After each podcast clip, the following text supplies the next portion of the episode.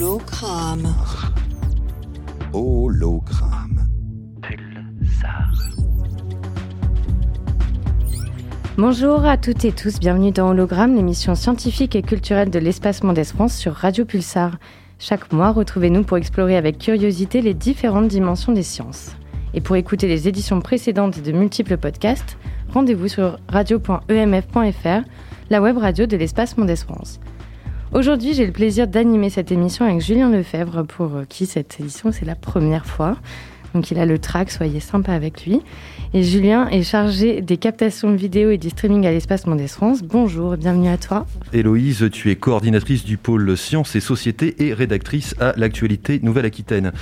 Aujourd'hui, nous consacrons cette émission à l'alimentation, au repas de fête et à la cuisine. Aujourd'hui, 25 décembre, nous restons dans le thème de la digestion post-dinde. Mais avant cela, Héloïse, qu'allons-nous écouter pendant ces 45 minutes d'émission? Eh bien, nous échangerons avec notre invité Florent Kellier pendant une vingtaine de minutes. Puis nous ferons une pause entre la poire et le fromage pour écouter de la musique. Mais rassurez-vous, nous vous épargnerons Last Christmas et Tino Rossi.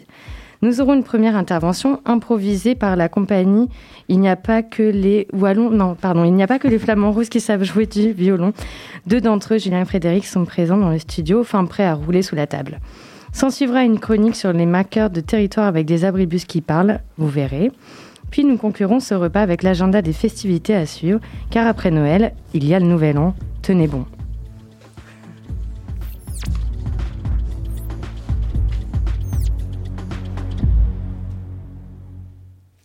Vous êtes toujours sur Hologramme, l'émission scientifique et culturelle de l'espacement d'Es-France sur Radio Pulsar. Aujourd'hui, nous recevons Florent Kellier. Bonjour à vous. Bonjour et merci de m'avoir invité. Merci. Vous êtes titulaire de la char CNRS Histoire de l'alimentation des mondes modernes, professeur d'histoire moderne à l'université. Professeur d'histoire moderne à l'université d'Angers. Vous venez de publier en mars 2021 une histoire de l'alimentation de la préhistoire à nos jours chez les éditions Belin. Je commencerai par une question simple. Depuis quand les repas de Noël et de fin d'année existent-ils? Alors, est-ce vraiment une question simple? Euh, Je suis pas sûr. Euh, en, fait, on, a des repas euh, concernant euh, la, fin d'année pour la, la, fin de l'Empire romain ou le début du christianisme dans le cadre des Saturnales. donc, c'est quelque chose qui existe déjà autour du solstice d'hiver. Et euh, ensuite, c'est plus compliqué de les repérer dans notre documentation. Euh, on peut avoir pour le Moyen Âge des, des, critiques euh, des ecclésiastiques concernant des, des repas autour de, de, Noël. Et sur la notion de, réveillon, hein, il faut plutôt attendre le 17e, 18e. Le, réveillon est lié vraiment au calendrier religieux. Le 24 décembre est en principe un jour maigre, en principe est un jour maigre, c'est-à-dire qu'on n'a pas le droit de manger de la viande, que c'est un jour de veille de fête.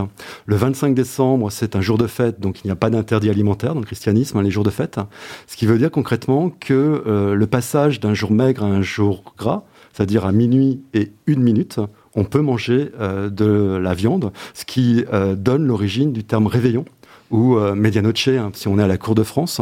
C'est une pratique qui s'impose à partir des années 1670, 1670 sous le règne de, Louis XIV, où euh, il y a cette mode euh, de fêter, saluer le passage d'un jour maigre à un jour gras par un repas de viande. Et cela va donner la pratique du, du réveillon tel qu'on l'aura au 18e, 19e ou encore aujourd'hui. Mm. Et aujourd'hui, on a euh, un peu euh, les traditions de l'entrée avec le foie gras, ensuite le plat, la dinde, etc.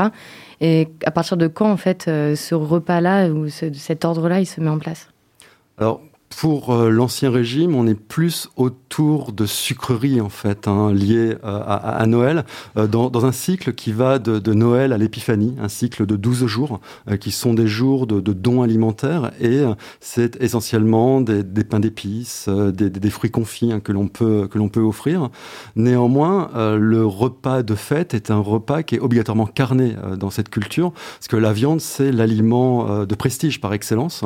Donc on ne peut pas imaginer un repas pas de fête sans viande. Euh, la volaille a aussi l'avantage de permettre une découpe inégalitaire et de rappeler le rang de chacun euh, dans une famille ou, dans un groupe. Et, la dinde qui vient euh, d'Amérique, hein, qui est présente dès le début du XVIe siècle, va s'imposer assez rapidement lors des repas de fête parce qu'on cherche encore une quantité carnée ostentatoire. On veut une taille importante hein, de un animal qui est bien visible, bien présent et et les volailles bénéficient d'un statut diététique très très favorable dans la culture d'Ancien Régime. Donc la dinde a plusieurs atouts en fait pour s'imposer. Est-ce que, par exemple, euh, ce qu'on pourrait encore euh, apprécier les, euh, ce qu'on pouvait manger durant l'Ancien Régime ou au Moyen Âge ou sous, sous Louis XIV de nos jours? C'est très difficile de l'apprécier parce que notre palais est un palais du XXIe siècle. donc on goûte avec notre culture actuelle et euh, combien même on serait capable de reproduire à l'identique un, repas de fête du Moyen Âge ou euh, du XVIIe siècle, ce qui est euh, en fait techniquement impossible, on, serait incapable de l'apprécier parce que notre palais ne nous permet pas. On, peut au mieux avoir une évocation, une, idée de ce que ça pourrait être, mais qui renvoie essentiellement à notre Maintenant, il, faut se replacer dans ce contexte qui est un contexte de pénurie alimentaire hein, pour le plus grand nombre, et donc le repas de fête, c'est le repas de l'abondance alimentaire. C'est le repas extraordinaire qui va rompre euh, avec le, quotidien, euh, d'où la présence du pain blanc, euh, du pain de froment, du pain frais, d'où la présence de la viande, et une viande la plus grasse possible. Hein. On, aime vraiment le, gras et, la volaille, d'où la présence du vin également. ce sont les éléments que, l'on va attendre vraiment d'un repas de, fête. Et encore aujourd'hui, hein, vous parliez sur votre question du, foie gras, de la dinde, etc. Euh, pour les repas de fête dans une société qui est aujourd'hui une société d'abondance. C'est-à-dire qu'il n'y a, pas de problème d'approvisionnement pour l'immense majorité de la population en Occident. Il n'y a plus de disette, il n'y a plus de famine pour le monde occidental. Donc on, va montrer la rupture par euh, des euh, plats qui sont plus recherché, euh, plus, plus raffiné, en tout cas qui renvoie pour nous à, une image d'un certain raffinement. Le foie gras, on n'en mange pas tous les jours, sauf peut-être si on habite le sud-ouest, mais euh, pour, pour le reste de la population, c'est plus, euh, mm.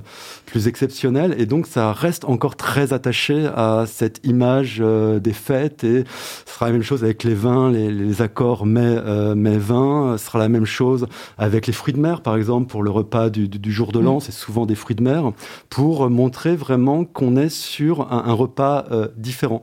Euh, de même, on sera sur des repas avec plus de séquences plusieurs entrées éventuellement, euh, un plat de résistance, le plateau de fromage, les desserts, voire une glace. Vous voyez, on, essaye de rompre avec le repas très classique où on est de plus en plus en fait sur un plat unique et un dessert. C'est assez rare de garder mmh. les trois séquences maintenant dans, la, dans la vie quotidienne. Donc il y a vraiment cette volonté de montrer que ponctuellement, on est sur euh, une abondance alimentaire. Et en plus, aujourd'hui, il y a aussi la volonté d'être sur des aliments identitaires qui, renvoient à euh, son héritage familial, qui peut être plus ou moins fantasmé, hein, euh, mais qui fait que on a tous des souvenirs d'enfance, de la dinde partagée, de la purée de marron ou d'un certain nombre de plats, et, qu'on attend parce qu'on veut que nos enfants goûtent ce que nous, on a eu enfant, avec cette idée d'une forme de, de magie de Noël qui est le repas familial par excellence. Euh, alors que le, jour de l'an est plutôt une soirée entre amis, mais qui n'est pas forcément accès à un repas, et en tout cas pas un repas entre familles, alors que Noël, c'est ensemble, euh, mm. grands-parents, parents, enfants, et l'importance de la transmission. Euh, et, ça, c'est un élément important pour une fête cyclique qui revient chaque année et qui va permettre de marquer les, les, esprits, de créer des souvenirs, des souvenirs ensemble. Et justement, est-ce que ça a toujours été le cas, euh, que ça soit un repas de famille, le repas de Noël? Est-ce que euh, c'était aussi, euh, peut-être pour revenir sur l'ancien régime, la même chose selon les milieux d'où on venait? Voilà, Est-ce que, vous pouvez nous décrire un petit peu cette, cette période-là et cette ces réunions-là? Ça dépend des milieux euh, sociaux. Hein. Si vous êtes dans les milieux euh, de la, paysannerie ou milieu des artisans, en, fait, il y, a, un problème derrière d'accès à la nourriture et des moyens pour. Hein. Euh, dans les, milieux populaires, le moment où on fait bonne chère, c'est plutôt le moment des noces. Mmh. c'est là où réellement on, fait des, festins et on va sur la surabondance. C'est pas à Noël.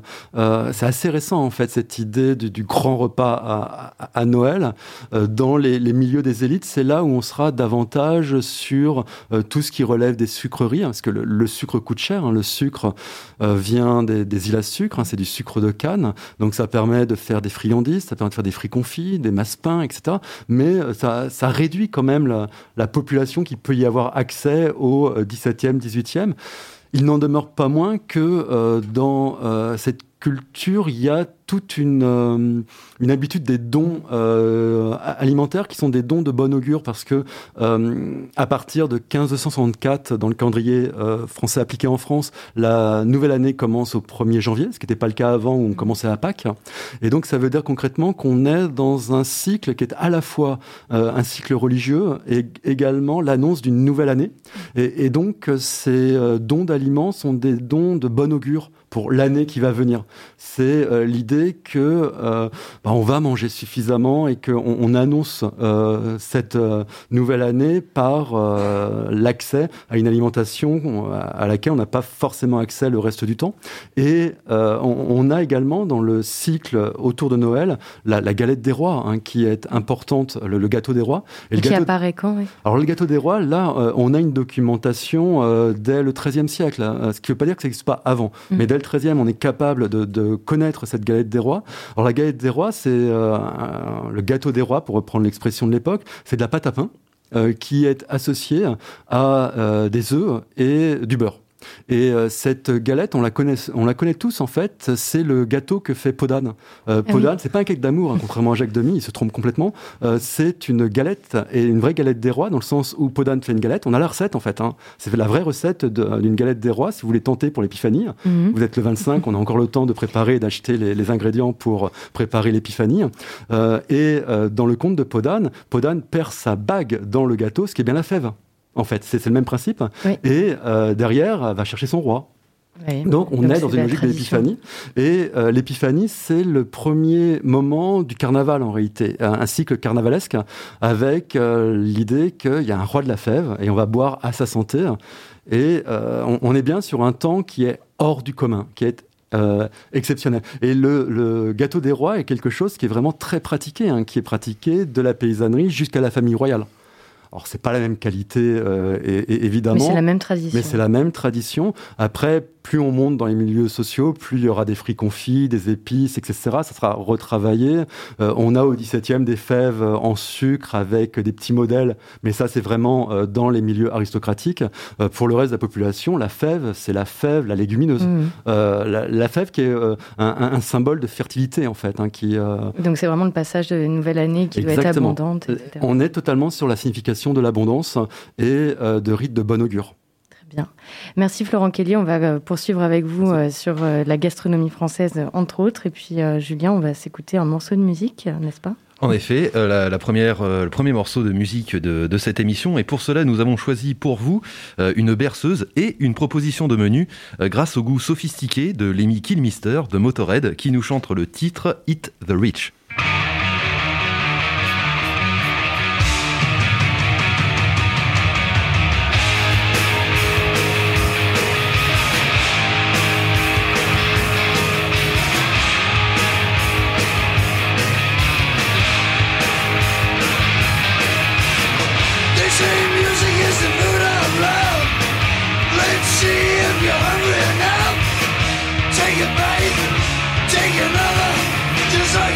Boy would. Get a sweet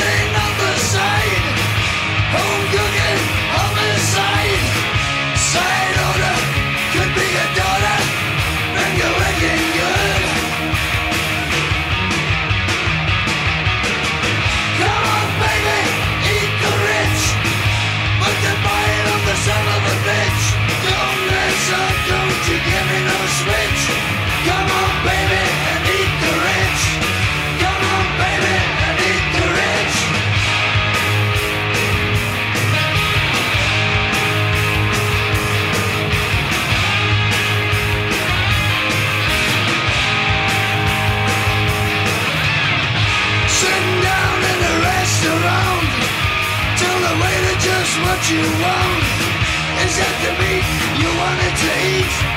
How would you ever know?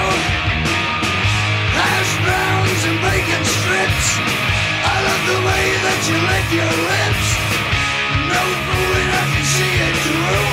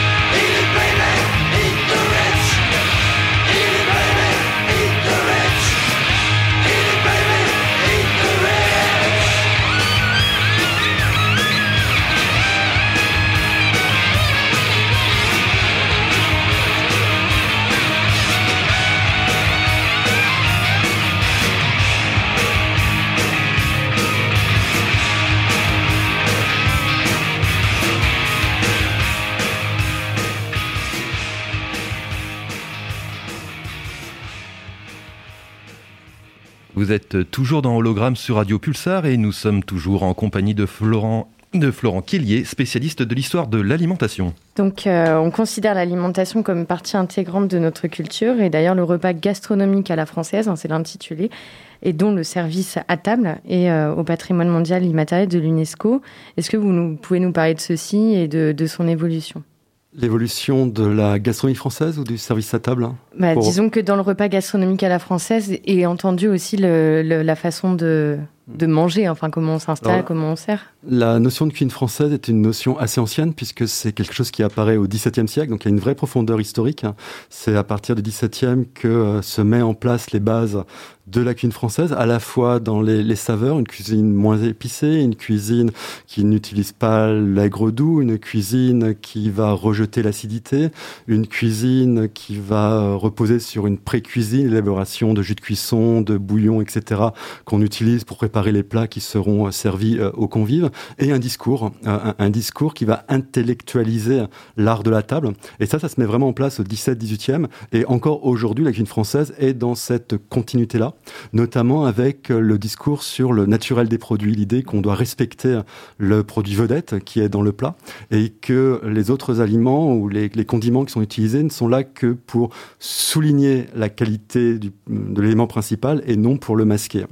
Donc ça, c'est vraiment un héritage euh, historique. À cela, il faut, place, euh, il faut également prendre en compte le rapport entre euh, la cuisine et le territoire, et notamment la notion de terroir. Mhm. La notion de terroir qui est centrale aujourd'hui et qui est présente dès le XVIIe, puisque cette cuisine elle est là pour glorifier la France. Et c'est là où on peut comprendre le sens de naturel, de respecter le naturel des produits, c'est de respecter des produits qui viennent des terroirs de France, des campagnes françaises. Et vous avez également tout un discours qui va associer la cuisine aux beaux-arts, euh, qui vont associer euh, la cuisine à la musique, à l'architecture, à la peinture, euh, qui va permettre de parler sérieusement de la cuisine, ce qui est encore le cas aujourd'hui. Et faire de la cuisine une sorte euh, d'attribut de l'honnête homme ou de l'homme cultivé ou de la femme cultivée, un homme avec un H majuscule, euh, avec cette idée que euh, la gourmandise, ça appartient à la politesse, que euh, il y a derrière un, un respect des produits, qu'il faut savoir les consommer, qu'il faut savoir en parler. Le foie gras ne se tartine pas, par exemple, parce que c'est Mm. pas du pâté. Donc il y a tout un, un- un discours et des règles qui sont transmises de génération en génération qui permettent de sanctuariser la table, qui est aussi un endroit de convivialité. La convivialité est essentielle, hein, c'est le repas gastronomique des Français, c'est être ensemble, manger Mm. ensemble, partager. Euh, ce qui pose d'ailleurs la question des, euh, alimentations particulières qui sont pas prises en compte hein, dans cette euh, approche d'une table qui est la communion où on mange ensemble et on partage les mêmes plats. Et euh, vous avez également tout un processus de patrimonialisation euh, qui euh, se développe à partir du 19e siècle, qui va être consolidé par les guides gastronomiques au 20e. Je pense par exemple au guide Michelin. Mm. Hein, le guide Michelin nous apprend que quand on s'arrête à un endroit, il y a un panorama, il y a un paysage à voir, qu'il y a des monuments à visiter. On sait quels sont les grands hommes qui se sont passés dans la ville et il y a la table, la table où il faut s'arrêter. Et donc c'est bien une patrimonialisation de l'alimentation qui a cours pendant tout le XXe siècle. Et ce qui fait que la décision de 2010 euh, de classer le repas gastronomique des Français au rang du patrimoine euh, immatériel de l'humanité est euh, dans la logique française.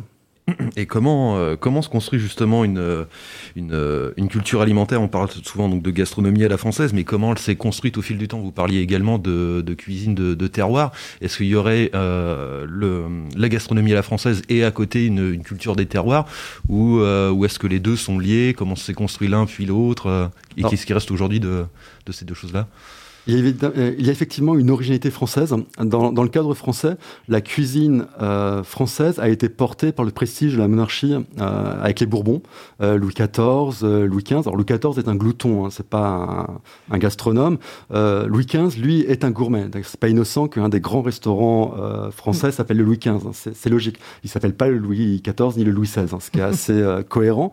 Et à partir du moment où la, la cuisine française est établie, à partir du moment où la réputation d'excellence de la cuisine française est établie, et ça c'est quelque chose qui a lieu au XVIIe, XVIIIe, on va y ajouter les cuisines régionales. Et les cuisines régionales sont largement une invention de la fin du XVIIIe et du XIXe siècle. Invention dans le sens où euh, une cuisine régionale ne peut exister qu'à partir du moment où elle est reconnue de l'extérieur comme étant une cuisine avec une identité propre. Ce qui veut dire concrètement qu'il faut que les plats circulent, les recettes circulent et qu'elles soient reconnues comme ayant une attache euh, locale. Et dans le cadre français, qui est un, pays centralisé, il faut que la reconnaissance soit parisienne. Et euh, c'est au cours du 19e qu'on a cette création qui va être également portée par euh, les mouvements autour des, des provinces, du, folklore, hein, qui, va, qui vont également mettre en avant ces cuisines comme des signes de l'identité. Et aujourd'hui, euh, la cuisine française, elle est considérée comme étant à la fois la grande cuisine, celle des restaurants étoilés, mais également la cuisine de terroir. Et la cuisine de terroir, la cuisine régionale, est une déclinaison de l'excellence de la cuisine française.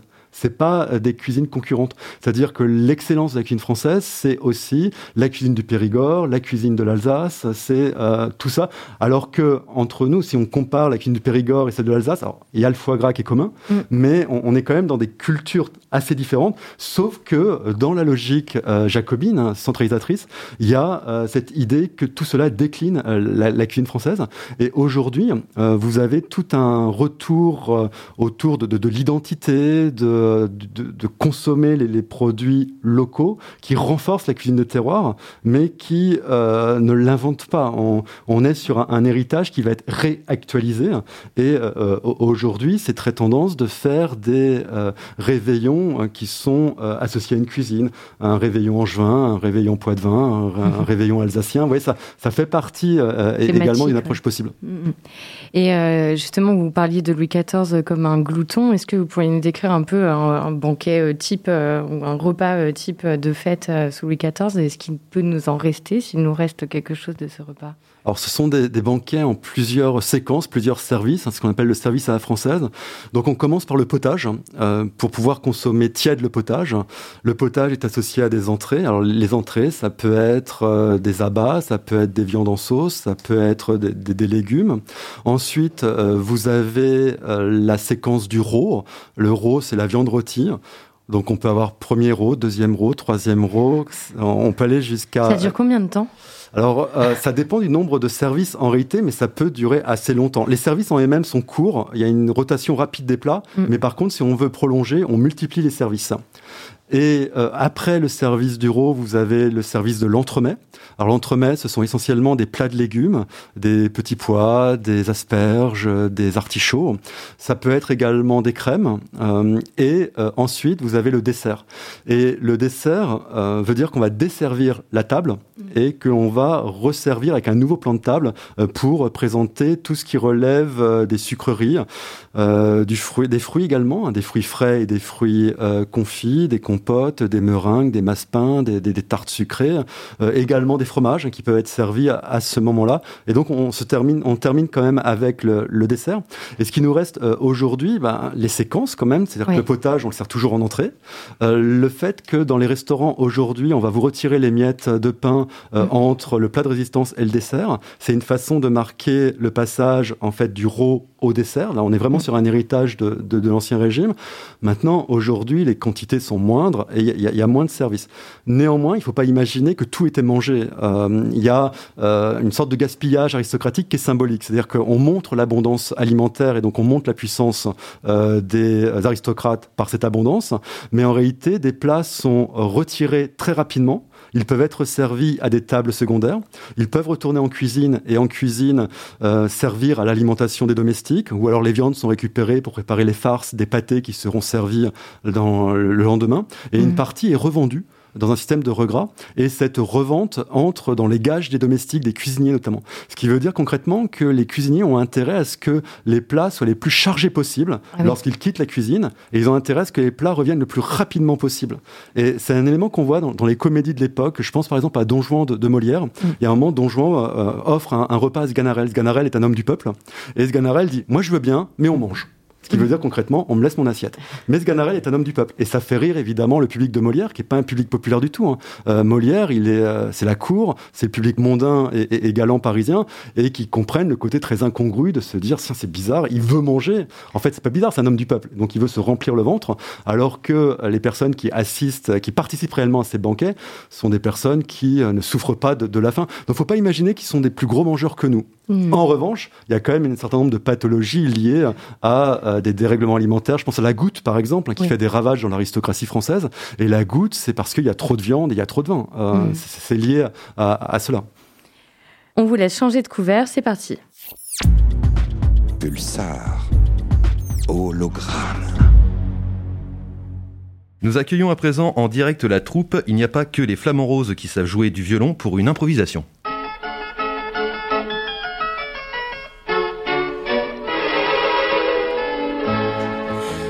Humoritz, bonjour. Oui, bonjour. Euh, en cette journée du 25 décembre, je souhaiterais euh, passer à des festivités un peu particulières. Je souhaiterais vous passer une commande, s'il vous plaît. Mais bien sûr, nous sommes là pour ça. Hmm. Préférez-vous être livré par un officier de bouche ou par moi-même? Oh, écoutez, vous avez une très très belle voix. Euh, Est-ce que vous êtes vous-même de bouche? Je suis assise. Ah, Très bien. Eh bien, écoutez, je vais tout de suite passer ma commande. Alors, écoutez, en hors d'œuvre, je vais vous prendre un potage de lait, euh, plus deux petits potages aux herbes. Parfait. Voilà. Pour les rouges, je vais prendre un carton d'huîtres, une centaine d'écrevisses, douze vives, quatre moyennes sales ou deux grandes. Trois petites truites cuites et trois petites truites crues. Ensuite, pour le deuxième roux du bœuf, le troisième du veau, le quatrième du mouton et un chapon un coquelet ou alors une énorme dinde de 12 tonnes, si vous avez. Je veux qu'elle en impose, vous voyez? Oui, je vois très bien. Tout le monde nous demande ça. Donc, je vous conseillerais la dinde qui est beaucoup plus imposante que le coquelet. Très bien. Est-ce que que le oui. poulet. Et que voulais-je vous dire?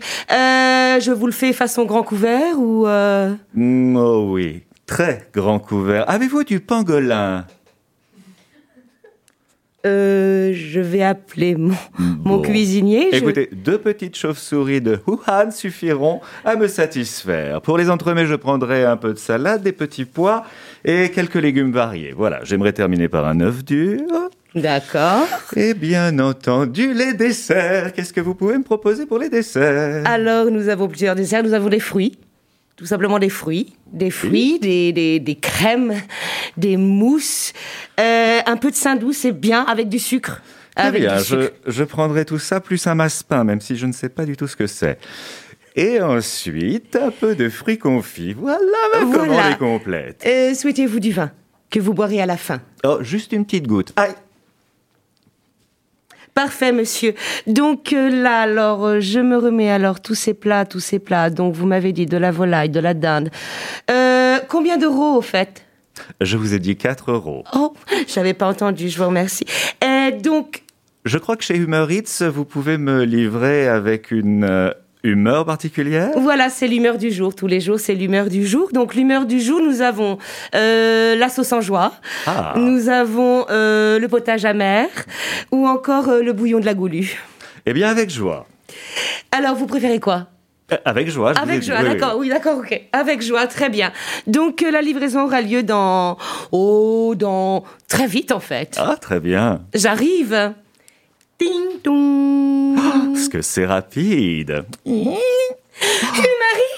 bonjour. Voici vos plats, tout ça mis dans des verres, dans des couverts en vermeil, en or, en argent, tout à fait recyclable, monsieur. Oh, vous êtes encore plus étonnante qu'au téléphone. Écoutez, rentrez, je vous en prie. Eh oui, je suis un peu seul dans mon appartement. J'ai entendu parler d'une sorte de révolution à l'extérieur Oui, et oui, je oui. préfère me terrer à l'intérieur de mon appartement. Vous êtes assez radieuse et magnifique. Je trouve que vos yeux sont resplendissants, comme le soleil. C'est d'ailleurs mon surnom. Ah oui, alors je peux me terrer avec vous si vous voulez. Ah oui, venez vous terrer. Est-ce que vous aimez le soleil? Euh, oui. Oui, très bien, alors nous allons briller de mille feux tous les deux. Venez, quel est votre petit nom? Maria-Antoinette Guillotine. Ah, ah, d'accord. Eh bien, écoutez, je, je vais vous présenter mon voisin. Je m'appelle moi-même euh, 14, monsieur 14, Louis. Ah. Et mon voisin 16, Ah, Louis 16. c'est vrai qu'il est plus jeune. Bien, c'était les flamants roses. Et euh, que euh, dites-vous, euh, Florent Kellier, de cette euh, abondance de, euh, de mets qu'ils nous ont proposés? Totalement dans la logique du grand siècle ou euh, le souper également. On est sur euh, cette approche-là avec une bonne connaissance des différentes séquences et des aliments. Et je vous invite à découvrir le massepain. Alors oui, qu'est-ce que c'est le qu'est-ce que- massepain voilà. Alors le massepain, c'est de la, de la pâte d'amande. hein. C'est une spécialité à partir de pâte d'amande. Euh, c'est euh, d'origine euh, espagnole, massapan, euh, qu'on a également dans, du côté de la Belgique. Et c'est une des grandes spécialités à, à l'époque moderne. On a des petites figurines réalisées en massepain et que on, on vend au moment des, des fêtes de fin d'année. Eh bien, merci. On va enchaîner sur une seconde pause musicale. Cette fois, il s'agit d'une fanfare du coin, une fanfare de Poitiers, puisqu'il s'agit de Pierre et Fils, une fanfare qui a fêté ses quatre ans d'existence à l'automne passé et qui prépare leur troisième album actuellement, dont on peut d'ailleurs soutenir l'élaboration via un financement participatif. Voici donc Pierre et Fils. Leur morceau s'appelle Street Symphony.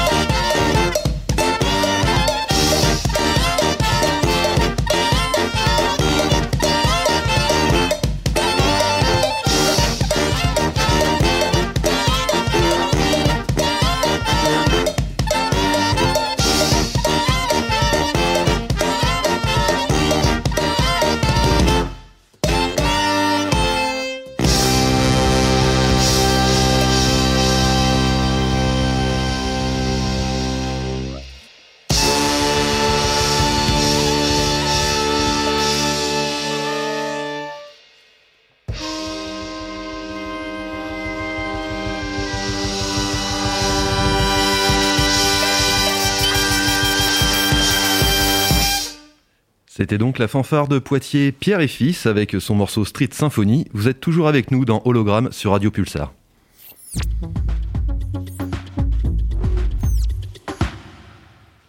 C'est l'histoire d'un abribus qui discute avec son affiche publicitaire. Je sais, on dirait le début d'une mauvaise blague.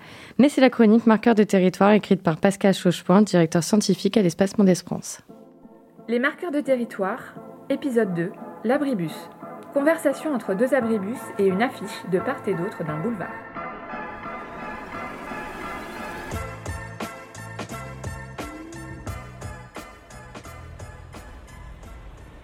Tu es à l'heure Mon écran débloque ce matin.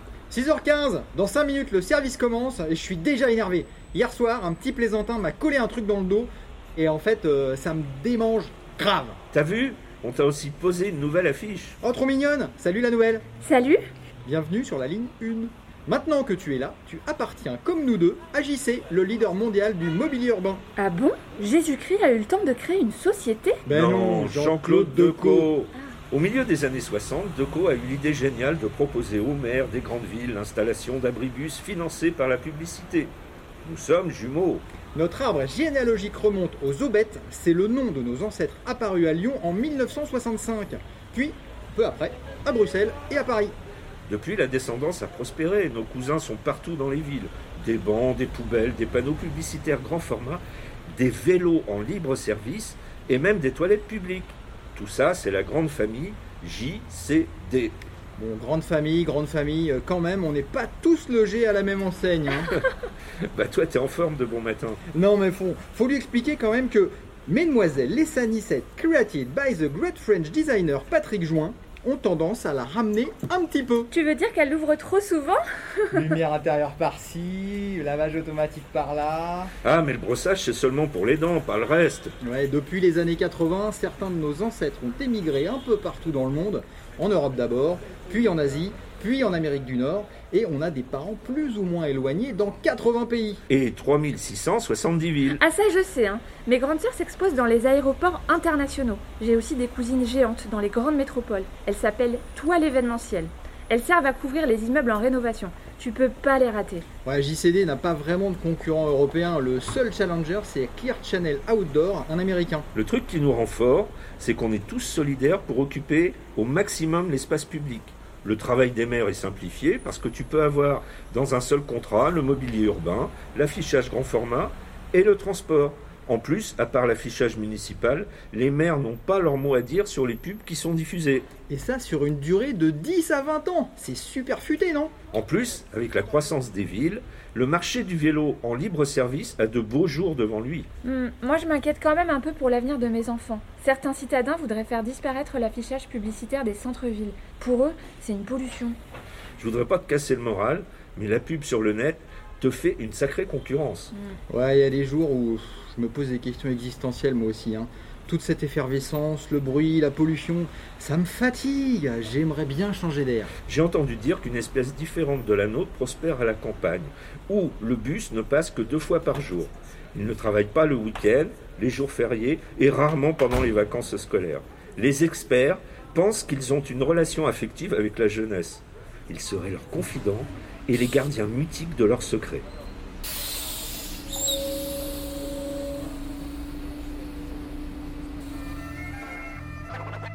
Les données historiques de cette chronique sont issues de l'article de Maxime Huret, Le mobilier urbain et la publicité, JC Deco et Clear Channel Outdoor, paru dans le numéro 108 de la revue Flux en 2017.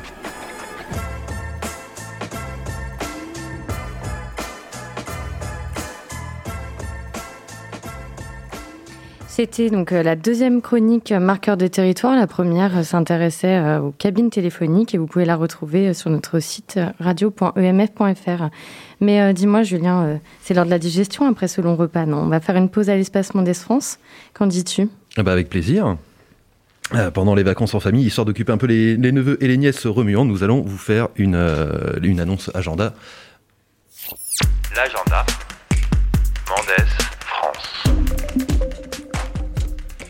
Alors pour bien terminer cette année, on vous propose de remonter le temps et de vous immerger dans les décors inspirés de l'Antiquité de deux expositions. La première du Colisée à l'amphithéâtre de Poitiers et Gladiateur.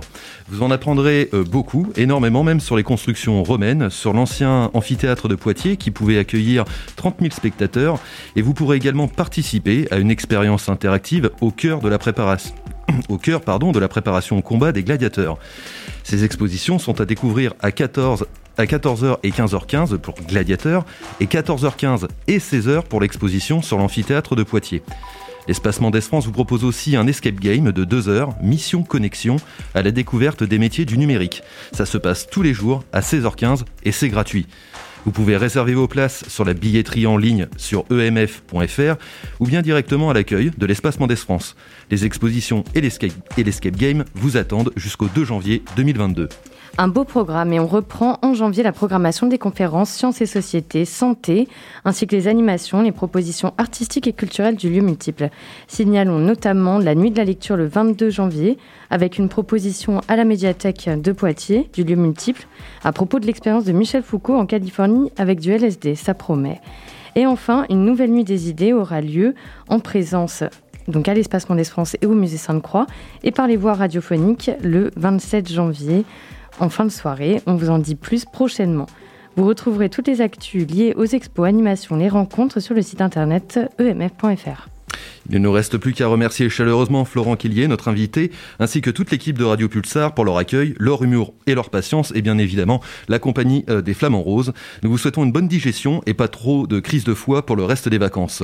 Nous concluons donc sur une note d'homo musique avec avec Homescape, pardon, application réalisée par le lieu multiple et Alain Chotard, un artiste et régisseur numérique au lieu multiple depuis 2018. À très vite sur les ondes et ailleurs.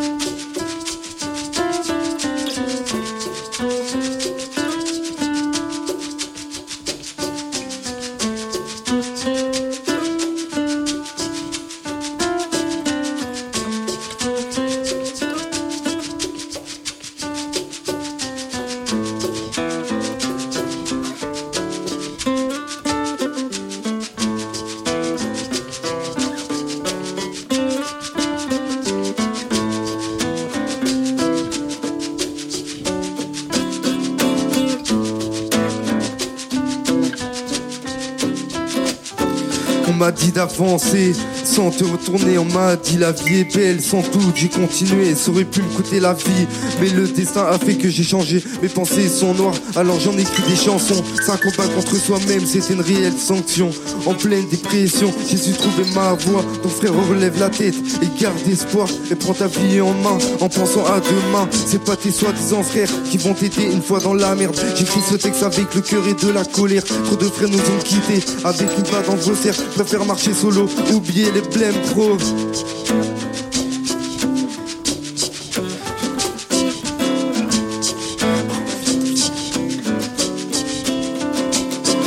A tous des défauts, on a tous des qualités. On devrait faire preuve de solidarité.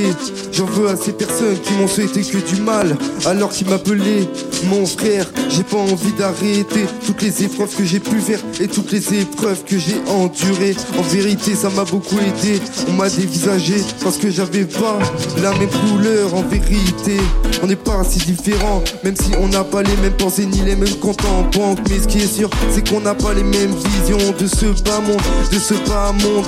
Frère, quand j'en parle, c'est avec le cœur. Battons-nous chaque jour pour un monde meilleur. Je suis fier d'où je viens. Un jour on m'a dit que l'espoir mais le plus grand combat c'est contre soi-même.